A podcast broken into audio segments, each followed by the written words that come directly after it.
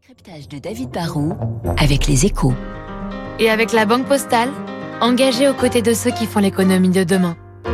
Bonjour David. Bonjour Renaud. L'OPEP a décidé hier de réduire la production de pétrole de ses pays membres et ce n'est pas une bonne nouvelle pour nous. Bah, euh, L'OPEP c'est un cartel et l'objectif de tout cartel c'est que les producteurs membres s'entendent pour que l'équilibre offre-demande leur soit le plus favorable pour maintenir des prix élevés. L'organisation des pays exportateurs de pétrole est donc dans son rôle lorsqu'elle décide pour la première fois en un peu plus d'un an de réduire son offre. Et s'ils le font, bah, c'est parce que le pétrole qui était à plus de 140 dollars il y a quelques mois est retombé au-dessous des 90 dollars le baril.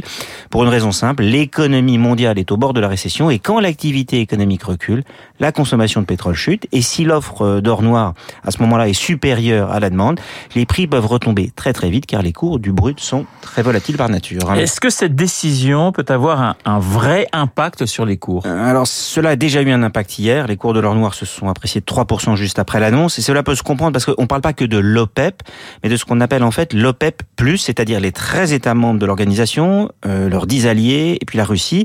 À eux tous, ils pèsent la moitié de la production mondiale. Donc forcément, quand ils bougent, bah, cela fait bouger le marché. Après, il faut relativiser. Les cours ne sont pas repassés au-dessus des 100 dollars le baril. Et surtout, la réduction de la production qui est envisagée n'est que de 100 000 barils par jour. Ça peut vous sembler beaucoup, mais en fait, c'est à peine 0,1% de la consommation mondiale.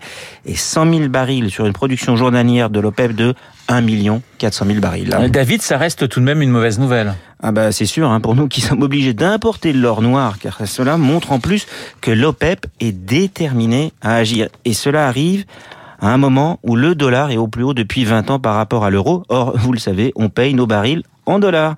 Et dans le contexte actuel de tension sur euh, le marché du gaz et de l'électricité, on se serait franchement bien passé d'une hausse du prix du baril, même si elle est minime, surtout que la conjoncture économique globale est lourde de menaces.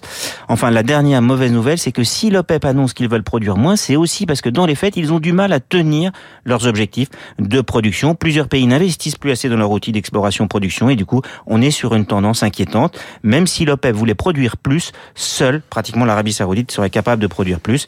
Le marché s'annonce donc tendu dans les mois qui viennent. Le décryptage de David Barrou sur l'antenne de Radio Classique dans une minute, le journal de 8 heures. Je vous rappelle l'invité de Guillaume Durand à 8h15, Sylvain Fort, ancien conseiller en communication à l'Élysée.